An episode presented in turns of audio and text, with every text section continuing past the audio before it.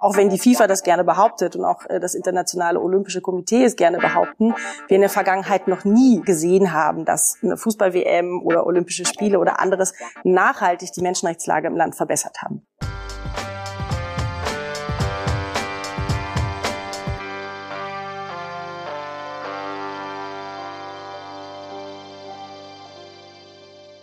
Herzlich willkommen zurück zu Football for Future, dem WM Special. Es ist wirklich eine unfassbar spannende Weltmeisterschaft. Nur leider gar nicht so richtig auf dem Fußballplatz, sondern vor allem wegen all den Themen neben dem Fußballplatz. Da geht's um Kapitänsbinden, da geht's um Nationalmannschaften, die ihre Hymne nicht mitsingen und da geht's natürlich um ganz viel Korruption und um Menschenrechte. Das vielleicht bestimmte und wichtigste Thema im Rahmen der Weltmeisterschaft in Katar.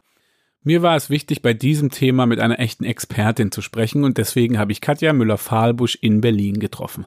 Sie ist Referentin für den Nahen Osten bei Amnesty International und hat sich seit vielen Jahren mit der Menschenrechtssituation vor Ort beschäftigt.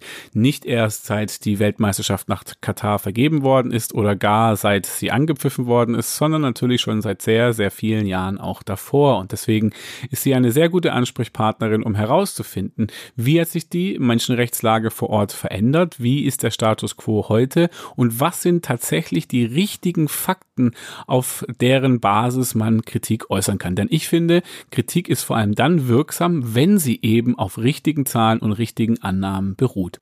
In diesem Sinne viel Spaß und äh, eine interessante Folge wünsche ich euch bei Football for Future, dem WM-Special mit Katja Müller-Fahlbusch. Es geht um die WM in Katar, also müssen wir über Menschenrechte sprechen. Seit wann beschäftigen Sie sich mit der Menschenrechtssituation in Katar?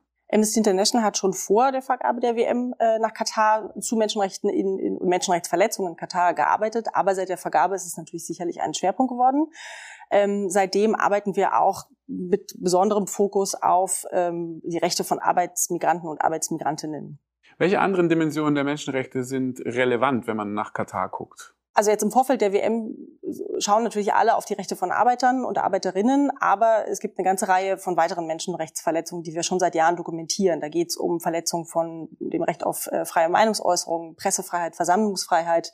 Äh, es geht auch um Frauenrechte, es geht auch um die Verletzung von, von Rechten von LGBTI-Personen. Äh, also wir finden eine ganze, ja, ganze Bandbreite von Menschenrechtsverletzungen. Können Sie mal beschreiben, wie die Situation gewesen ist 2010? und wie sich die Situation bis heute entwickelt hat.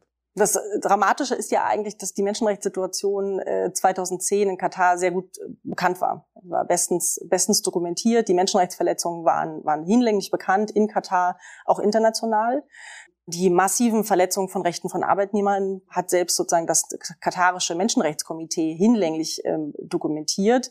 Ähm, den Menschen wurden die Pässe abgenommen, ähm, sie konnten nicht selbstständig den Job wechseln, sie konnten nicht selbstständig entscheiden, ähm, wann sie aus dem Land ausreisen wollen. Es gibt oder gab körperlichen Missbrauch, es, Löhne wurden nicht bezahlt, die Unterkünfte waren unhygienisch, ähm, völlig überbelegt.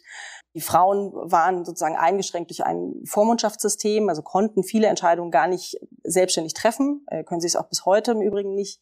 Ähm, Homosexualität war verboten, auch das ist bis heute gleich geblieben. Ähm, also in vielen Bereichen sehen wir im Grunde genommen seit 2010 eine Stagnation. Der einzige, die einzige Ausnahme ist vielleicht ähm, sozusagen die, also die Rechte von Arbeitsmigranten und Arbeitsmigrantinnen, weil darauf so viel öffentliche Aufmerksamkeit ähm, gerichtet war in den letzten Jahren, haben wir seit 2017 tatsächlich einige ähm, Reformen gesehen und da ist es auch in Teilbereichen tatsächlich zu Veränderungen und manchmal sogar auch zu Verbesserungen gekommen. Das würde ich ja gerne nochmal äh, vertiefen, weil natürlich finde ich, ist es auch immer ja gefährlich, aus, aus so einem hohen europäischen Ross herunter zu, zu urteilen und aus der Ferne dann e-, eben zu bewerten und vor allem dann auch die Gefahr, Verbesserungen nicht mehr zur Kenntnis zu nehmen. Jetzt haben Sie gerade gesagt, seit 2017 hat es Verbesserungen gegeben. Wie konkret sehen diese Verbesserungen aus? Was haben die Reformen bis heute bewirkt? Genau, also wie gesagt, es ist schon wichtig anzuerkennen, dass zwischen 2010 und 2017 nichts passiert ist. Ne? Das sind sieben Jahre, lange Jahre, in denen, die Kritik bekannt war und da hat Katar überhaupt nicht reagiert. 2017 wurde dann ein Abkommen geschlossen mit der Internationalen Arbeitsorganisation und Katar hat sich zu einem relativ ambitionierten Reformprogramm verpflichtet. Da geht es äh, zum Beispiel darum, ähm, die, den freien Arbeitsplatzwechsel zu ermöglichen. Da ging es darum, einen Mindestlohn einzuführen. Da ging es darum, ähm, zu verbieten, dass Pässe eingezogen werden. Da ging es auch darum, dass Menschen selbstständig und selbstbestimmt das Land wieder verlassen dürfen. Ähm, und in diesem Zuge wurden zumindest auf dem Papier eine ganz beachtliche Liste von Reformen angestoßen. Das sind die, die ich gerade erwähnt hatte. Es sind aber auch Dinge wie die Einrichtung von gemeinsamen Komitees zwischen Arbeitgebern und Arbeitnehmerinnen. Es geht darum, dass der Zugang zur Arbeitsgerichtsbarkeit auf dem Papier zumindest verbessert wurde. Also das ist in, in der Summe tatsächlich eine sehr beachtliche Liste. Was wir heute sehen, ist, dass diejenigen Arbeiter, die ähm, auf den direkten WM-Baustellen arbeiten, also in den Stadien, die dem Organisationskomitee der WM unterstehen, dass die tatsächlich beachtliche reelle Verbesserungen haben. Also da sind die Unterkünfte sind vernünftig. In der Regel werden die Löhne gezahlt. In der Regel ähm, werden Überstunden ausgezahlt. Ähm, in der Regel werden keine Pässe konfisziert. Sie hören, ich sage in der Regel, weil auch da gibt es Ausnahmen, aber da muss man summa summarum schon sagen, dass diese Arbeiter, die auf den Stadien arbeiten, ähm, dass es denen heute besser geht als 2010 und zwar sichtbar besser geht. Diejenigen, die nicht auf diesen direkten WM-Baustellen arbeiten, also die nicht sozusagen unter der Verantwortung des Organisationskomitees stehen. Und das ist der Großteil, also das sind weit über 90 Prozent der Arbeitsmigranten im Land. Für die sieht die Situation anders aus. Da ist zwar die Gesetzeslage identisch, also Pässe dürfen nicht einbezogen werden, Sie werden es trotzdem. Löhne müssen eigentlich gezahlt werden. Sie werden es häufig nicht. Ähm, die Arbeiter dürfen eigentlich den Arbeitsplatz wechseln. In der Praxis wird es ihnen verunmöglicht. Also da gibt es ein sehr großes Gefälle zwischen denjenigen, die die Stadien bauen und all den anderen. Das heißt, wir sehen eine unterschiedliche Geschwindigkeit zwischen den WM-Baustellen und die, den anderen Baustellen im Land in Bezug auf die Umsetzung dieser Reform. Kann man das ist, so sagen? Das kann man, das kann man zum einen so sagen. Man muss aber auch ähm, sagen, dass die Arbeiter, die direkt für die WM arbeiten, ähm, dass die nochmal sozusagen von einem extra Regularium sozusagen geschützt sind. Also es gibt äh, sogenannte äh, Wohlfahrtsstandards, die wurden 2014 entwickelt. Die gelten aber nur für diese Arbeiter auf den WM-Baustellen. Die sollen jetzt erweitert werden, auch auf diejenigen, die Dienstleistungen direkt im Umfeld mit der WM erbringen, also die in den Hotels arbeiten, die in den Stadien ähm, Getränke ausschenken Schenken, also ähnliche Dienstleistungen sozusagen sollen von diesen Standards erfasst werden. Aber äh, die Hausangestellten sind es beispielsweise nicht. Es sind auch nicht diejenigen, die in den Sicherheitsunternehmen arbeiten und äh, die, die Stadien oder die Metro schützen. Ähm, also es ist, das unter, die, ist eine unterschiedliche Geschwindigkeit. Es ist aber auch ein unterschiedliches, es sind unterschiedliche Standards tatsächlich, die angewandt werden. Und diese Wohlfahrtsstandards, kurz da einmal nachgehakt, wo kommen die denn her? In warum Gibt es zusätzliche Standards für die WM-Baustellen? Wer hat diese Standards denn erlassen? Diese Standards kommen von Katar, die kommen von der katarischen Regierung, ähm, äh, genauer gesagt vom katarischen Organisationskomitee, was ja für alles zuständig ist, was mit der, mit der Vorbereitung und der Durchführung der WM vor Ort zu tun hat. Die haben diese Standards erlassen. Natürlich deshalb, weil auf den, äh, äh, weil auf den, den Rechten von, von denjenigen Arbeitsmigranten, die die Stadien bauen, in den letzten Jahren nochmal eine erhöhte Aufmerksamkeit lag, weil die FIFA und Katar sich sozusagen, was diese Arbeiter anbetraf, ähm, äh, ganz andere Fragen stellen mussten, lassen mussten, als zum Beispiel, ähm, was die Rechte von Hausangestellten anbetrifft, die ja relativ fern sozusagen der WM tätig sind. Das heißt, der öffentliche Druck oder die These, dass der öffentliche Druck zu einer Verbesserung der Arbeitsbedingungen in Katar führt, ist in diesem Maße gerechtfertigt. Die ist richtig. Für den Moment muss man sagen, dass die, die öffentliche Aufmerksamkeit ursächlich ist. Das kann man, glaube ich, sagen. Ursächlich ist für die Verbesserung, die wir, die wir gerade sehen. Die große Frage ist, ähm, wie nachhaltig wird das sein? Also was passiert nach der nach der WM, wenn wir diese Aufmerksamkeit ähm, so nicht mehr haben. Das ist das eine. Das andere ist, dass man schon ehrlicherweise sagen muss, dass auch wenn die FIFA das gerne behauptet und auch äh, das Internationale Olympische Komitee es gerne behaupten, wir in der Vergangenheit noch nie gesehen haben, dass eine Fußball-WM oder Olympische Spiele oder anderes nachhaltig die Menschenrechtslage im Land verbessert haben. Da gibt es einfach schlicht und ergreifend empirisch überhaupt keine Belege dazu. Was im Fall von Katar nochmal besonders ist, ist, glaube ich, dass die Debatte rund um die WM in Katar sich natürlich sehr stark auf ähm, die Menschenrechte in Katar hin konzentriert. Wir aber gleichzeitig eine Debatte haben um das Thema Menschenrechte im Sport, Menschenrechte im Fußball. Und da hat sicherlich auch diese, die, die öffentliche Aufmerksamkeit, der öffentliche Druck dazu geführt, dass man im Fußball erkannt hat, dass sich Dinge ändern müssen. Das heißt, die FIFA hat eigentlich ja einen riesengroßen Hebel, vielleicht Vergabe auch mit Menschenrechtsverbesserungen in Verbindung zu bringen, Sozialstandards etc., das an Auflagen zu koppeln. Das wäre ein riesengroßer Hebel, wirklich eine Verbesserung herbeizuführen durch die Vergabe der WM. Genau, das ist richtig. Ähm, das ist auch das, was wir von der FIFA fordern, dass sie das tut. Bis 2015 hat sie jegliche Verantwortung abgestritten. Seitdem findet ein langsames Umdenken in der FIFA statt. Die äh, Menschenrechte wurden in die, in die Statuten aufgenommen. Die, äh, der Vergabeprozess wurde reformiert. Der soll erstmalig 2026 gelten. Da sollen Menschenrechte und auch Nachhaltigkeitskriterien ein, äh, sozusagen sollen ab dem ein wichtiger, ähm, wichtiger Indikator sein. Die Frage ist natürlich jetzt, wie wird das umgesetzt? Und das ist eine Frage des politischen Willens. Und da muss die FIFA jetzt einfach liefern. Ähm, da haben wir bislang zu wenig gesehen. Ähm, wir haben ja auch, äh, obwohl es sozusagen diese Reform der Vergabepraxis eigentlich schon längst gab, gesehen, dass in diesem Jahr die Club-WM in die Vereinigten Arabischen Emirate vergeben wurde. Und da kann man sich dann schon fragen, welche menschenrechtliche Prüfung da denn überhaupt stattgefunden haben soll. Also da äußern wir weiter Kritik und da erwarten wir mehr von der FIFA. Das finde ich auch nochmal einen spannenden Vergleich oder einen Kontext, wenn man auch äh, jetzt die Entwicklungsgeschwindigkeit äh, von Katar sieht im Vergleich zu den Nachbarstaaten drumherum.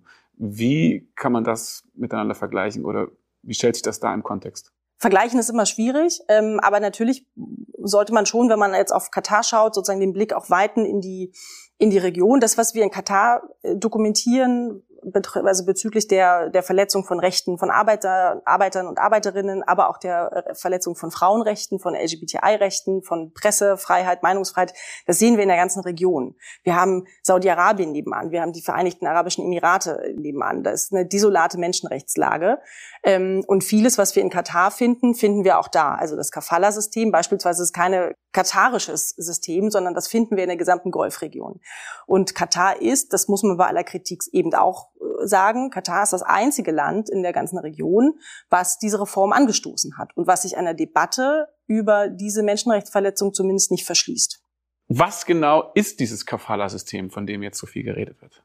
Genau, das Kafala-System ist eine Art Vormundschaftssystem und das bindet Arbeitsmigranten und Arbeitsmigrantinnen direkt an einen Arbeitgeber. Also das ist nicht so ein System der sozusagen ein Arbeitssystem, wie wir es kennen, mit frei verhandelten Arbeitsverträgen, sondern ein Arbeitsmigrant, eine Arbeitsmigrantin bindet sich direkt an den Arbeitgeber. Derjenige kümmert sich dann auch um, um das Visum, um die Einreise. Dafür ist dann sozusagen der Vormund zuständig und dann eben auch in Folge um alle, für alles zuständig, was sozusagen vor Ort passiert. Das heißt, es ist eine, eine ja, eine sehr, sehr direkte Anbindung und damit natürlich auch enormes ähm, äh, Machtgefälle zwischen dem Arbeitsmigranten und dem äh, jeweiligen Arbeitgeber.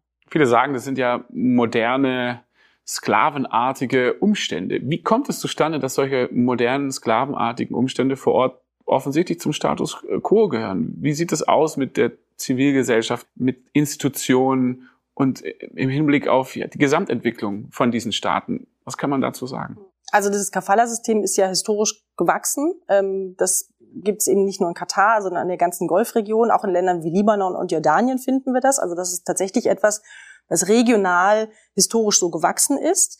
Es gibt natürlich sehr viele Profiteure von so einem System. Ähm, wir sehen ja entsprechend auch den Widerstand gegen die Reformen im eigenen Land. Also große Teile der Wirtschaft haben kein Interesse, ein solches System ähm, zu verändern oder aufzulösen, weil ähm, dieses System natürlich den Arbeitgebern enorme Macht gibt und auch die Möglichkeit, enorme Profite zu erwirtschaften. Das heißt, sowas hat natürlich ein, ein äh, starkes Beharrungssystem. Ähm, um dagegen angehen zu, zu können, bräuchte es politischen Willen, seitens der Regierung. Es bräuchte aber auch eine organisierte Zivilgesellschaft. Es bräuchte zum Beispiel Gewerkschaften. All das gibt es in Katar nicht. Also es gibt weder eine organisierte Zivilgesellschaft, noch gibt es die Möglichkeit für Arbeitsmigrantinnen, sich in Gewerkschaften zu organisieren. Katarische Staatsbürger dürfen das tun. Arbeitsmigrantinnen ist es äh, untersagt. Das heißt, sie haben keine Möglichkeit, sich, äh, sich zusammenzuschließen, ähm, gemeinsam eine starke Stimme zu sein, um solche Reformen voranzutreiben. Es gibt diese viel zitierten Zahlen, schrecklichen Zahlen. 6.500 bis 15.000 Menschen sind gestorben, sollen auch im Kontext der WM-Baustellen zu Tode gekommen sein. Inwiefern sind diese Zahlen stichhaltig? Inwiefern kann man fest davon ausgehen, dass die richtig sind? Also die Datenlage ist, äh, ist schwierig, das muss man so sagen. Eine Zahl, auf die man sich verlassen kann, vermutlich ist, ähm, ist äh, die Zahl der katarischen Statistikbehörde, mit der wir auch arbeiten. Die katarische Statistikbehörde sagt, innerhalb der letzten zehn Jahre ähm, sind 15.012 äh, genau genommen Arbeitsmigrantinnen in Katar gestorben, jeder Herkunft, ähm, jeden Alters, jeder Berufsgruppe. Ähm, das heißt, diese Zahl haben wir, sie lässt uns aber eigentlich kaum Rückschlüsse darauf zu, wer, sind, wer waren diese Menschen, was sind die Ursache oder was sind die Ursachen für, für diese Todesfälle. Ähm, und das ist schon ein Problem, denn Katar ist ja eines der wohlhabendsten Länder der Welt. Das ist hochentwickelt. Katar hätte die Möglichkeit, technisch gesprochen, alle diese Todesfälle zu untersuchen und Klarheit zu verschaffen. Woran sterben diese Menschen? Dass Katar es nicht tut, ist ein äh, enormes Versäumnis. Es ist ein Zeichen von mangelndem politischen Willen mit enormen Konsequenzen. Angehörige von verstorbenen Arbeitsmigranten wissen nicht, was ist mit ihren, äh, mit ihren Liebsten passiert, mit ihren Familienangehörigen passiert. Ähm, wenn es sich um arbeitsbedingte Unfälle oder Todesfälle handelt, dann würde ihnen eigentlich eine Entschädigung zustehen. Dieses, diesen Anspruch verlieren sie, diesen Recht, dieses Recht darauf verlieren sie. Also die Konsequenzen sind erheblich. Und da muss Katar nachbessern. Da muss Katar äh, liefern und zeigen, dass es den politischen Willen hat, diese Todesfälle zu untersuchen, damit wir endlich Klarheit darüber haben, ähm, wie viele Menschen tatsächlich äh, gestorben sind. Das äh, katarische Organisationskomitee selber spricht von 37 Menschen, die auf den direkten WM-Baustellen, also in den Stadien, ums Leben gekommen sind. Also wir sehen, dass es eine enorme, enorme Kluft zwischen diesen unterschiedlichen Zahlen und um das wirklich seriös zu bewerten oder bewerten zu können, brauchen wir einfach mehr Informationen. Und die muss Katar liefern. Das heißt, die Zahl von etwa 15.000 verstorbenen Arbeitsmigrantinnen ist eine allgemeine Zahl in Bezug auf Arbeitsmigrantinnen in Katar, nicht zwangsläufig zugespitzt auf WM-Baustellen. Das Oder? ist richtig, das ist eine allgemeine Zahl und die können wir nicht direkt und eins zu eins auf die WM sozusagen umrechnen. In der Öffentlichkeit wird ja häufig davon gesprochen, es sind 15.000 Menschen, die bei der WM gestorben sind, für die die FIFA direkt verantwortlich ist, vermeintlich. Das muss man ja an der Stelle jetzt einmal richtigstellen. Ganz so ist es nicht. Ganz so ist es nicht. In diesen Zahlen sind vermutlich, wir wissen es nicht, ähm, Hausangestellte mit äh, dabei, da sind vermutlich Hafenarbeiter mit dabei, da sind vermutlich Menschen dabei, die in der Gasindustrie in Katar tätig sind, also die nichts mit der WM selber zu tun haben. Es ist natürlich trotzdem dramatisch, dass diese Menschen sterben ähm, und es ist dramatisch, dass wir nicht wissen, warum sie gestorben sind.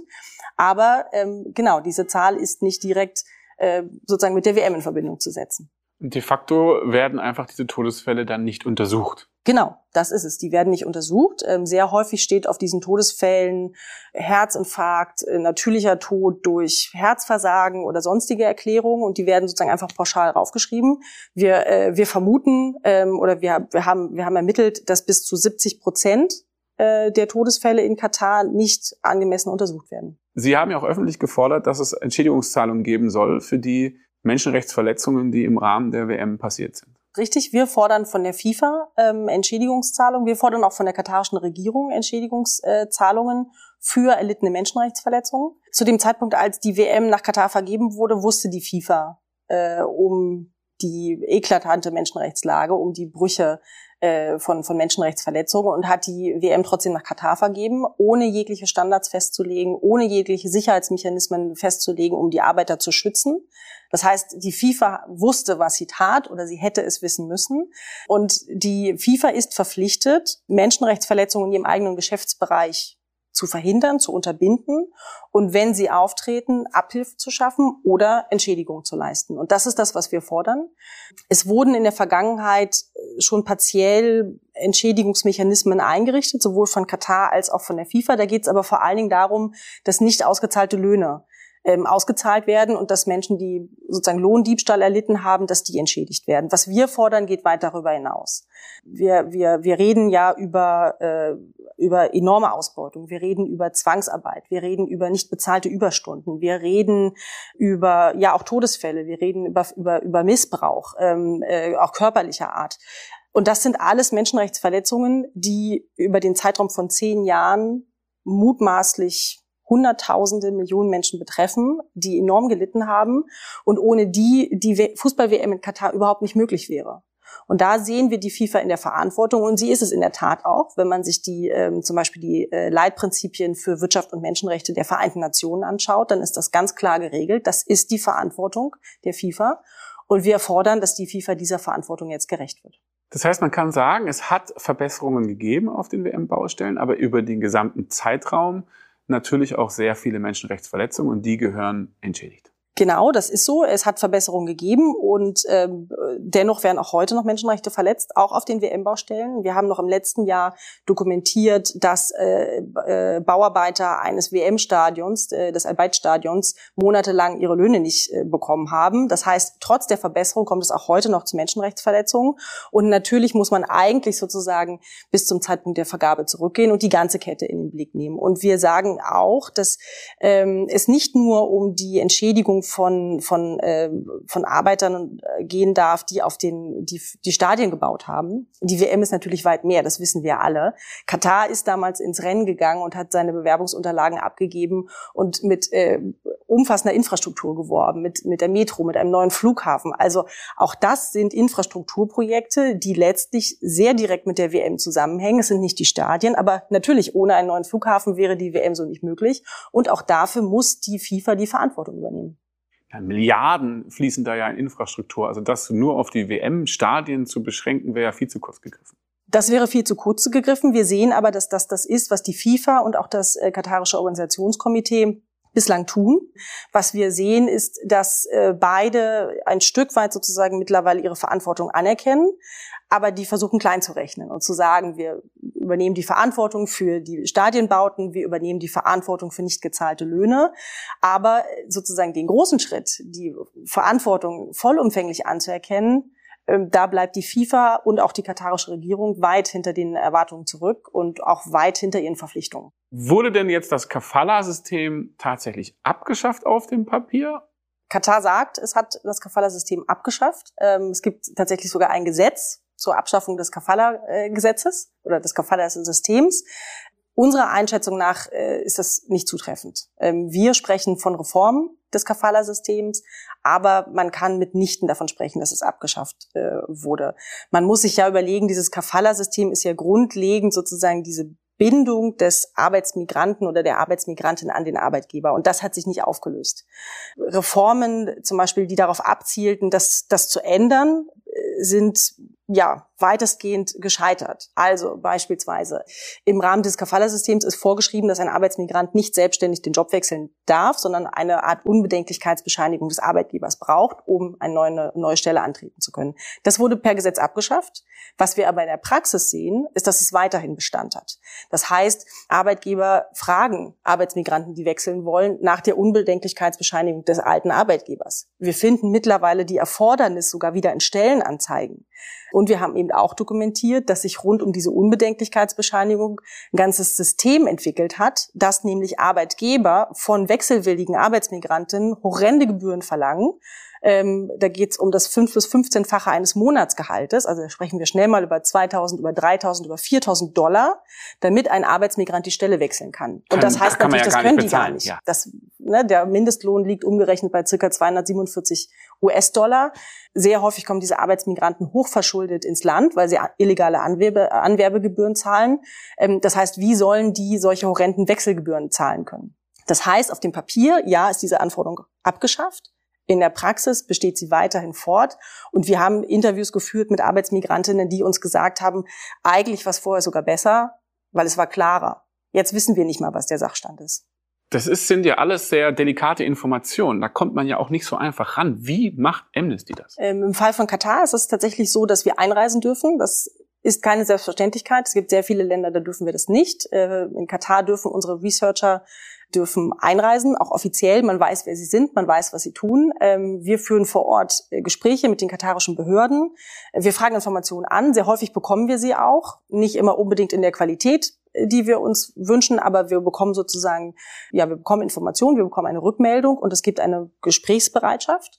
Ähm, und darüber hinaus sprechen wir mit Arbeitsmigrantinnen mittlerweile nicht mehr vor Ort persönlich, um die Arbeiter zu schützen und Arbeiterinnen zu schützen.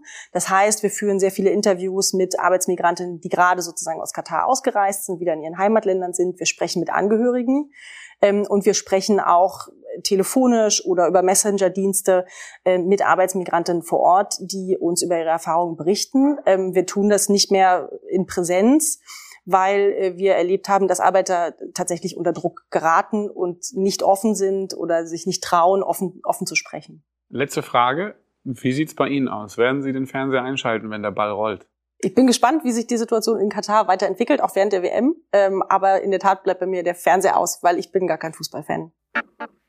Vielen Dank, Katja Müller-Fahlbusch, für das Gespräch. Das war wirklich spannend. Ich habe viel Neues gelernt und auf der Basis kann man doch viel besser das Thema Menschenrechte besprechen, weil man einfach gut informiert ist. Danke auch an euch da draußen fürs Zuhören. Abonniert einfach den Kanal, wenn ihr dabei bleiben wollt. Und ansonsten bleibt mir nichts weiteres zu sagen, außer herzlichen Dank an alle, die das ermöglicht haben. Nämlich die Umweltbank, Maniac Studios und natürlich Viva Con Aqua. Denkt dran, bald ist Weihnachten. Bei Viva Con Aqua kann man immer auch was Gutes tun und gerade zu Weihnachten macht es doch doppelt Sinn. Also in diesem Sinne viel Spaß noch beim Gucken der Weltmeisterschaft oder auch beim Boykottieren. Bleibt uns gewogen. Bis bald und alles Gute.